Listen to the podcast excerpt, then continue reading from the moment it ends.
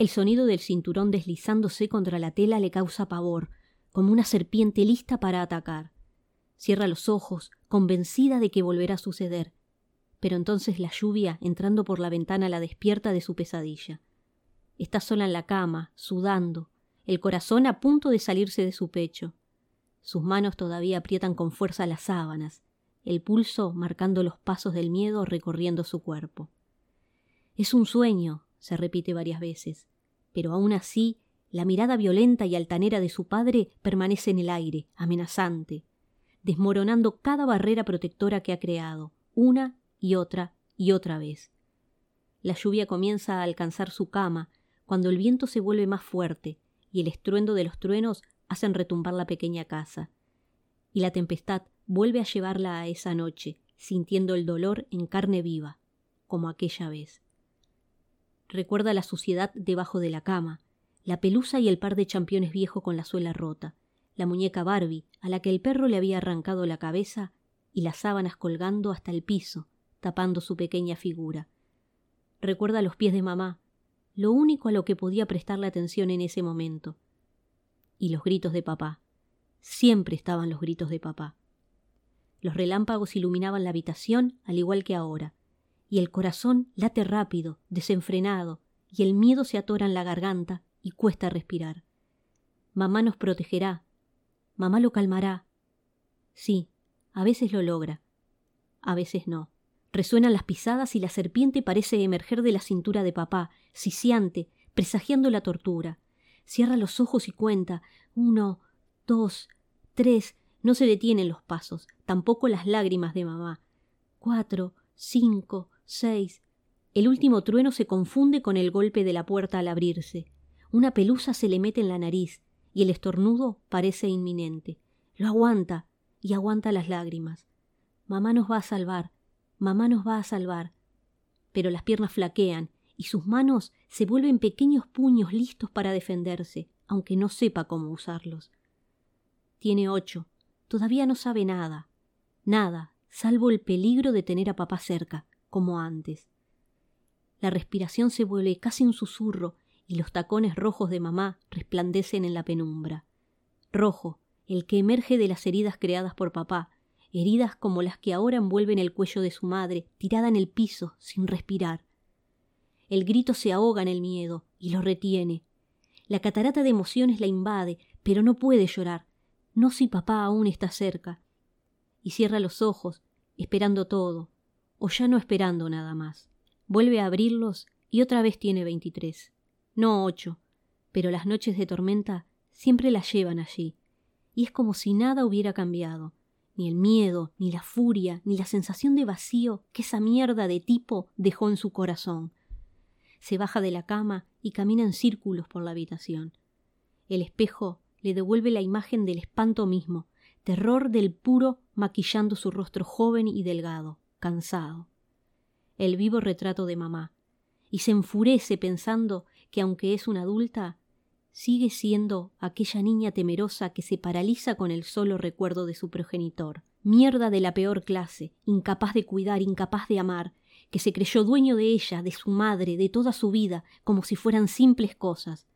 Con ella se desquitaba a veces, con el cinturón, con alguna cachetada, pero su madre llevaba todas las de perder. Pero era fuerte, y en cuanto tuvo el valor lo denunció, y se fue, se fue a pesar de las amenazas, se fue a pesar de que él saliera a decir que era una cualquiera. Se fue aunque a la justicia le importara un carajo lo que les pasaba. Se fue sabiendo que lo hacía para poder tener un futuro mejor juntas, solo ellas. Pero él no se lo permitió. Desde niña siempre envidió la fortaleza de su madre. Ella luchó, luchó por escapar, por salir adelante. ¿Por qué no podía ser igual? Tatakae se tatuó una vez en honor a su madre, Tatakae, pelea, todo eso que mamá hizo y ella jamás pudo. La tormenta sigue haciendo de las suyas y la sensación de peligro aún está ahí, manteniéndola alerta. El recuerdo y saber que él está cerca no la dejan descansar en paz. Hubiera sido mejor si él hubiera muerto, si hubiera hecho como esos cobardes que matan y luego se suicidan.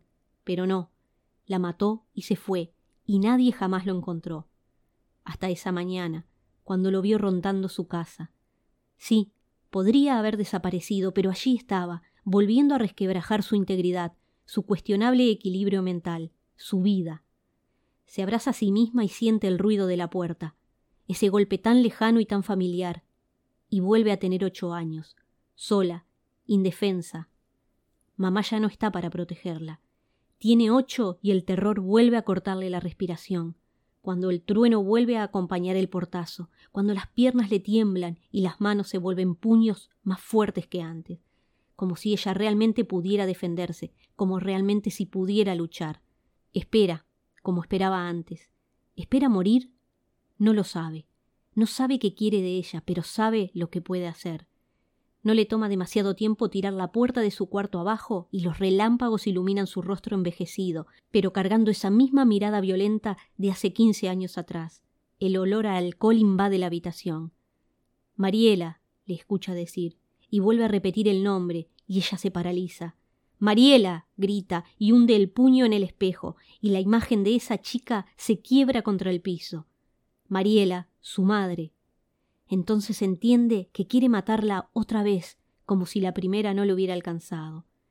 El siseo del cinturón acompaña sus gemidos, su rostro transformado, agrietado y desfigurado por la locura. Pelea, piensa, pero el cuerpo no le responde. Y entonces siente el cinturón envolviéndole su cuello, la respiración que se corta. Se lleva las manos al cuello, pero no lo detiene. Pelea, se dice a sí misma.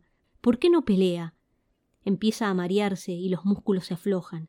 Ya está. Lo logró. Logró terminar con ella y con el deseo de mamá de que tuviera un futuro mejor. Mamá, la que luchaba, la que peleaba por las dos. Abre los ojos y los restos del espejo que todavía continúa de pie le regalan el reflejo del tatuaje en su brazo izquierdo. Tatakae. Y se ve a sí misma luchando. Está luchando, Tatakae resuena en su interior y es un grito de guerra que le nace de las entrañas.